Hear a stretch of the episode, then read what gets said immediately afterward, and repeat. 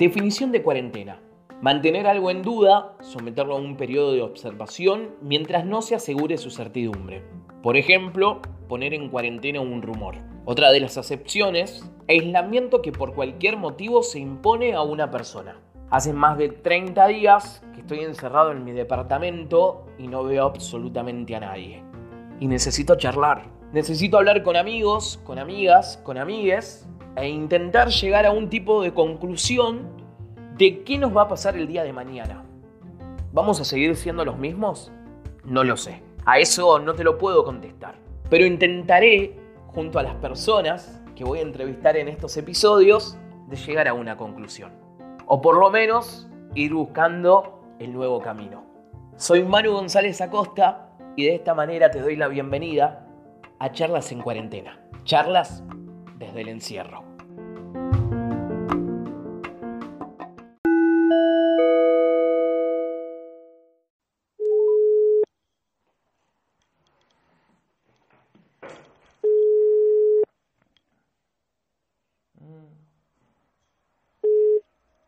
Hola, hola.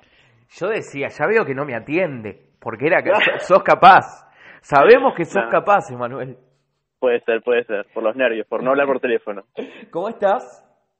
Bien, che, terminando de escribir unas ideas que tenía ahí para concretar, las tantas. ¿Cómo la venís remando? Eh, pregúntame hora a hora y te voy diciendo. Ahora, eh, en este momento, ¿cómo la venís este llevando? eh, un poco nostálgico, la verdad. Mm. Nostálgico y buscando ahí una manera de volcar esa nostalgia a un proyecto, ¿no? Tal cual. A ver, arranco con, con, con la primera pregunta que para mí es re importante. Dime. Tenemos el mismo nombre. Los dos nos llamamos Emanuel. A mí nunca me gustó ese nombre. ¿Cómo Opa. te llevas tan bien con tu nombre, Manuel? Yo soy Manu para la gente, o sea, para todos. Todos piensan que me llamo Manuel. ¿Por qué aceptás tanto el Emanuel? Eh, no sé, me, me gusta. Es como, ¿viste a las personas que les gusta su pelo? Bueno, a mí me gusta mi pelo y me gusta mi nombre. Soy como una especie de atrevido y caradura, sobre todo, me parece. Debe ser porque el tuyo tiene dos M's y el mío tiene una sola. Eh, puede ser, puede ser, puede ser. Por lo único, yo conocí igual otro Emanuel con doble M. Era mexicano, pero puede ser. Creo que hay Ma- que, am- que amigarnos un poco también con lo que con lo que tenemos también. ¿no? Eh, a ver, eh, recién me estabas diciendo esto de la nostalgia, ¿no? Ya hace varios días que estamos todos en cuarentena. eh, ¿Descubriste algo de vos, viste? Típica pregunta que están haciendo en todos lados. A mí me pasó, por ejemplo, que hacía mucho tiempo que no cocinaba, había rincones de la casa que nunca había limpiado y que, bueno, me dediqué a limpiar. Eh, ¿Descubriste algo de vos o te volviste a encontrar con alguna parte de tuya que habías dejado oculta un poco? Eh, sí, sí, sí. Bueno, la primera semana fue como que no entendía nada. No sé si a usted pasó. Eh, me sucedió que yo, no sé si conoces el ritmo que vengo vengo teniendo, Sí. pero venía como bastante rápido, por así decirlo, cumpliendo eh, no sé, talleres, viajando a Capital, eh, teniendo varias reuniones, formando equipos, la verdad, magníficos, y de repente una especie de golpe en seco, es como que me robaron un presente, ¿viste? Me sentía como, che, loco, ¿qué pasó acá?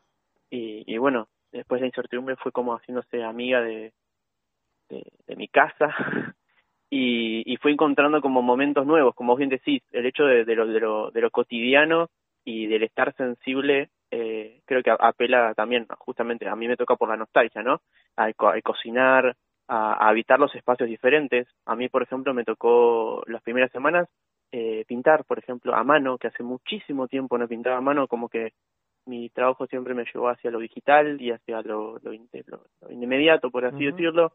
Y el hecho de un proceso, eso, el hecho de un proceso Tal y, cual. y estar consciente de eso, eh, viviendo el presente en el proceso, eh, fue, fue, fue lindo encontrarse con eso.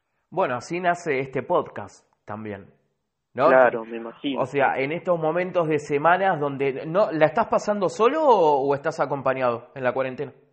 Eh, no, ahora yo vivo en- con un colega que Sí. hace 3D, pero también cada uno tiene su habitación, su mundo, pero bueno, compartimos ciertas comidas como para, para no volvernos tan locos. Claro, a mí me pasa que solamente estoy con Toby, Toby es mi perro.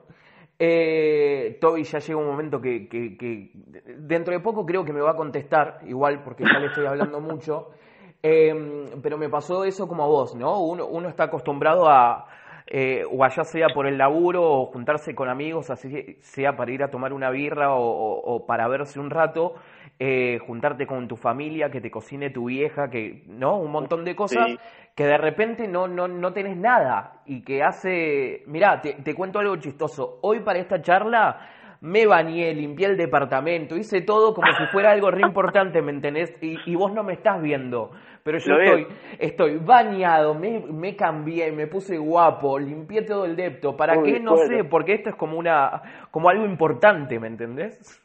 Me siento igual, o sea, yo me fui a lavar los dientes, Manu, ¿entendés? O sea, es como muy loco como, como este nuevo paradigma ¿no? Como uno, como uno se interpela justamente. O sea, ordenamos el departamento. Pará, amigo, ¿qué pasa? Chema, hace, hace un par de días lo, lo hablamos por, por esto del laburo, ¿no? Porque creo que eh, van a cambiar un poco las cositas, ¿o no? ¿Qué pensás? Eh, sí, yo creo que ya cambiaron. Pasa que no nos dimos cuenta.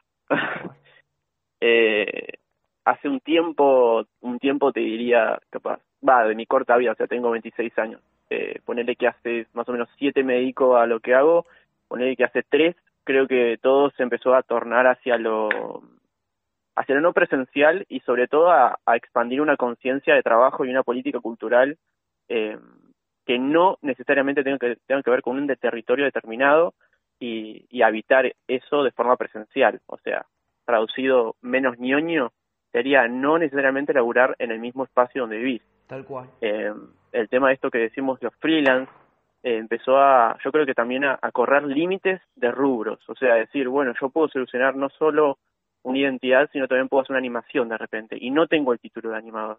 Entonces nos empieza a correr esta cuestión no solo productiva y, psicoactiva, sino de, interés personal. Realmente tengo una definición hoy en día, es como que surgen nuevas preguntas y justamente eh, creo que lo acompaña esta, nostalgia de, tener tiempo para uno, porque también es, eso, ¿no? Loco, tenemos tiempo y es algo que por ahí no se venía manifestando. Entonces, volviendo a la, a la pregunta que me hiciste, eh, sí, yo creo que ya había cambiado y recién, recién ahora nos estamos dando cuenta todos.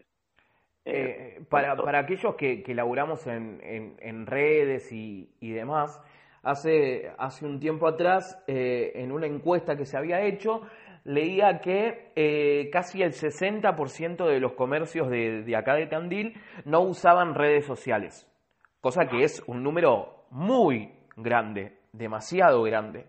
Y hoy en redes sociales creo que encontraron la salvación a poder seguir ofreciendo sus productos, sea lo que sea, sea gastronómico, sea de ropa, eh, sea de lo que sea. ¿Crees que, que esto va a ayudar para, para tener, no sé si un poco más de trabajo, pero sino para, para cambiar un poco la, la metodología de laburo? Bien, varias cosas, varios puntos ahí me gustaría tratar. Eh, en un principio me, parece genial esta reflexión del 60% que no lo utiliza, ¿no? A mí también, en lo personal, como que Tandil siempre me, me, pegaba, me pega ciertas patadas al hecho de de que estoy como de alguna manera, no sé si la palabra es adelantado o estoy como en otro lugar, o pensando las cosas desde otro lugar, ¿no? Uno dice identidad y qué está diciendo también, ¿no? O, o, diseñame un logo, ¿no? La, la típica eh, pregunta. Y ahí con ese 60% vemos, yo veo, por lo menos veo como una especie de rebeldía hacia lo, hacia lo que necesitan de alguna manera esta mejor comunicación, ¿no? Que para eso estudiamos, los que estudiamos comunicación de diferentes ámbitos. Me parece que ese 60% está diciendo que Tandil necesita un cambio moral y práctico en el hecho de llevar a cabo, a cabo un negocio. O sea, saber lo que es interfaz de usuario hace avanzar realmente el emprendimiento y sabe entender la cuestión empática, justamente esa palabra también se tiene que dar en, el, en lo comercial, que el emprendedor o el empleador eh, tiene que llevar a, cabo. O sea, si yo no tengo esas herramientas, tengo que capacitarme o capacitar a alguien para que emplee eso en pos de mejor de mi rubro. O sea, la idea es siempre eh, expandirnos, ¿no? Y ser conscientes de este cambio no resistirnos. No, a ese 60% le hablo, no resistirnos. Por favor, y llámennos. sí, ni hablar, ni hablar. Eso es lo más importante de todo, llámennos a nosotros. O sea... Y, bueno, y también el podcast, ¿no? Eh, creo que es una, una como el avance de, de, un, de un medio radiofónico, ¿no? Eh, creo que es adaptarse a un lenguaje nuevo y una plataforma que está pidiendo más y está justamente generando como nuevos nuevos espacios. A mí en lo personal, yo escucho hace bastante podcast y yo me lo pongo en momentos específicos, no sé si te pasa a vos. Sí, tal cual. Eh, como busco, es como leer un libro, ¿no? Busco un momento particular eh, que me permita ir hacia otro lugar. La voz humana tiene esto, tiene estas, estas notas, no, no, no sé cómo decirte, ¿no? Como esta sensación de que te transmite muchísimo y sobre todo si está hablando de un tema que justamente te interpela. Tal cual, porque no es cualquier podcast que, uno escucha. O sea, la voz me tiene que gustar, me tiene que atrapar, y a veces no, no va ni, ni, ni por el contenido, muchas mm. veces, sino que me atrapa la, la voz. Hay, hay uno de, de Dalia Goodman que me encanta. Eh, hay de unos chicos de, de, diseño que te enseñan esto del manejo de redes y, y, y, de las tendencias en diseño que están buenísimos. Eh, y que te ayude en cualquier momento crear un podcast. Y también, volviendo a esto de los medios de comunicación que, venías diciendo, no sé si, si, estás viendo tele o algo, em, pero creo que por primera vez se aceptó lo desprolijo. ¿Qué quiero decir con esto? Que, no sé, ponele, pones un programa de tele, ahora que nadie puede ir al piso, son todas llamadas por Zoom o por Skype. Hoy es normal ver que Beto Casela se quedó tildado en la pantalla y que haya un bache de 40 segundos, cuando hace dos meses atrás eso en tele te echaban. ¿Me explico a, dónde quiero ir? Creo que lo desprolijo, como que de a poquito, no sé, capaz que se descontracturó un poco. Sí, bueno, en un principio yo no tengo tele, así que no te sabría responder a, lo primero, pero eh, la alternativa que yo, que yo encontré a justamente las clases particulares son las clases grupales, eso después, si quieren, les cuento. Eh, y sí, tal cual, como que se permite, creo que la cuestión de la empatía, vuelvo a lo mismo, ¿no? Como que se permite entender el contexto en el que estamos y que algunas herramientas realmente son nuevas para un montón de personas, tanto como para las que lo, lo usa, como para el que está recibiendo esa información. También decir, bueno, ¿cómo es que transmito por una plataforma? ¿Cómo es que comparto mi pantalla? ¿Cómo es que invito a más personas? También, justamente, redondeamos la idea de esto, ¿no? Del, nuevo paradigma y cómo uno se tiene que eh, instruir para formar parte de él. Tal cual, es verdad.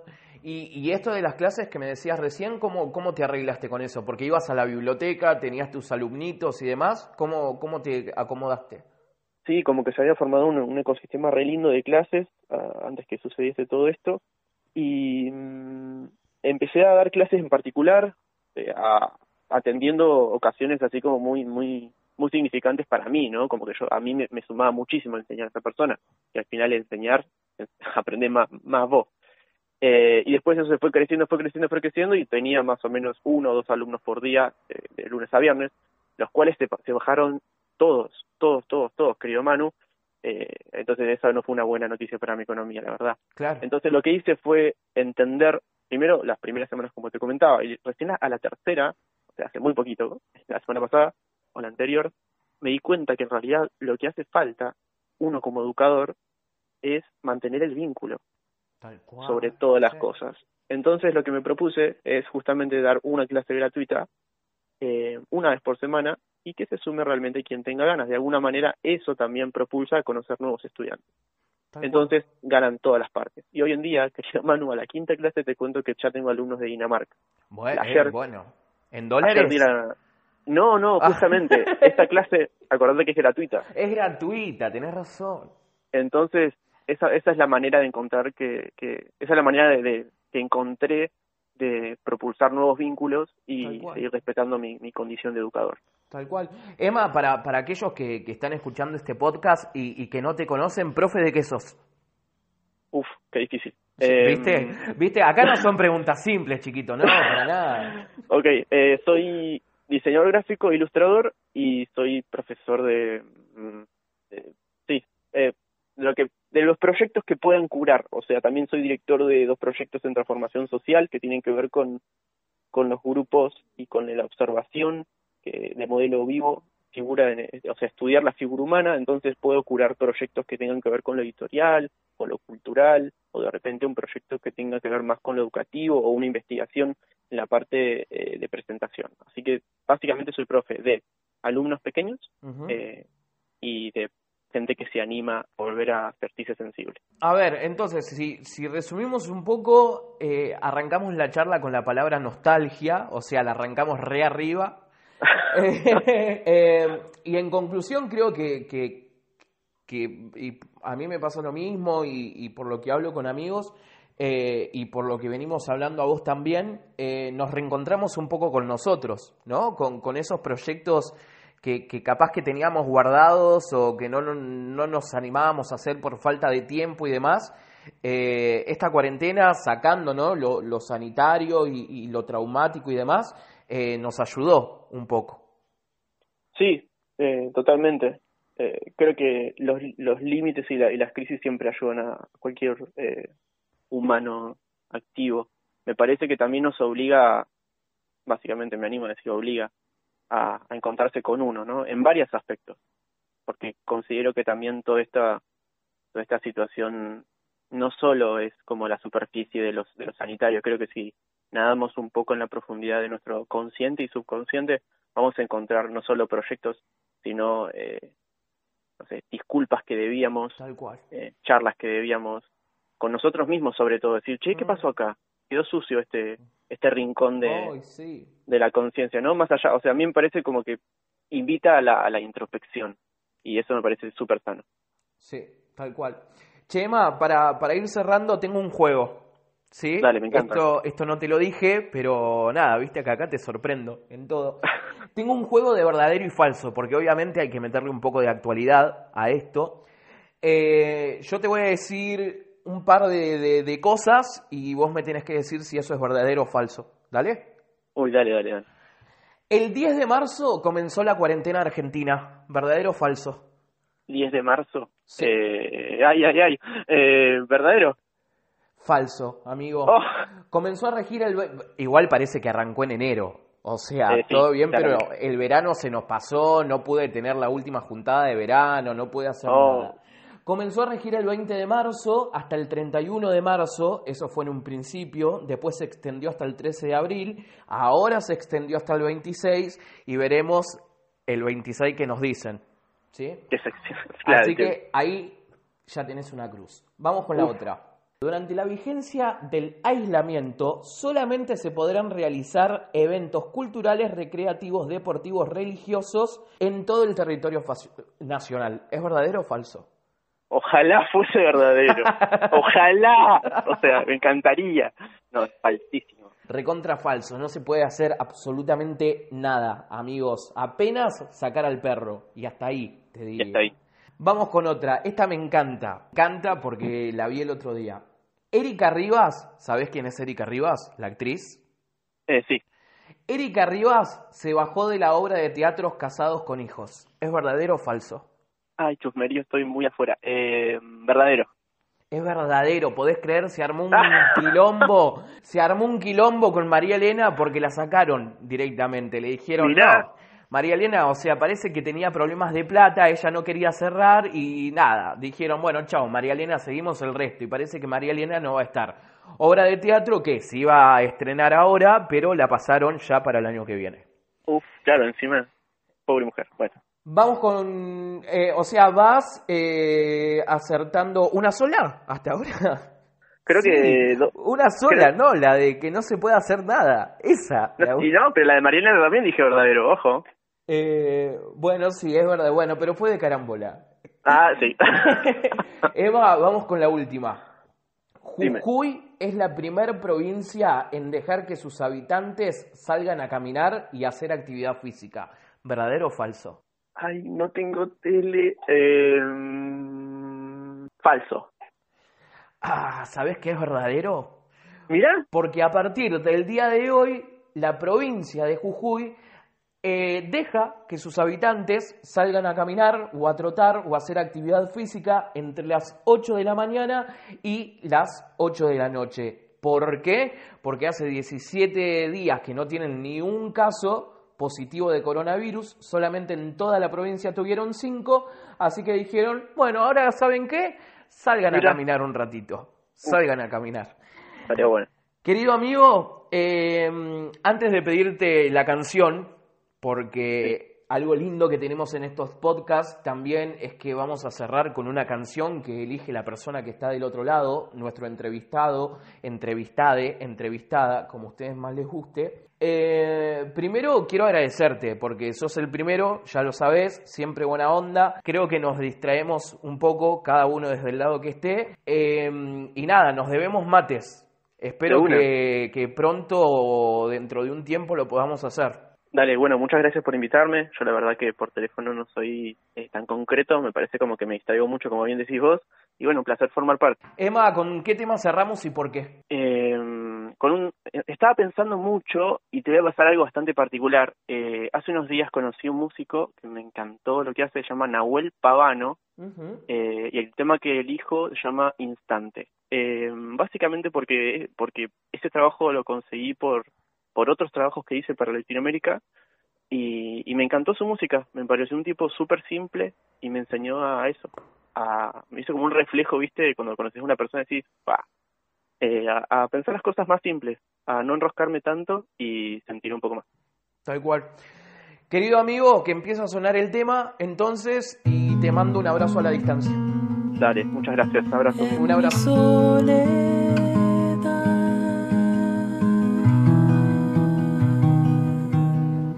Puedo andar ligero.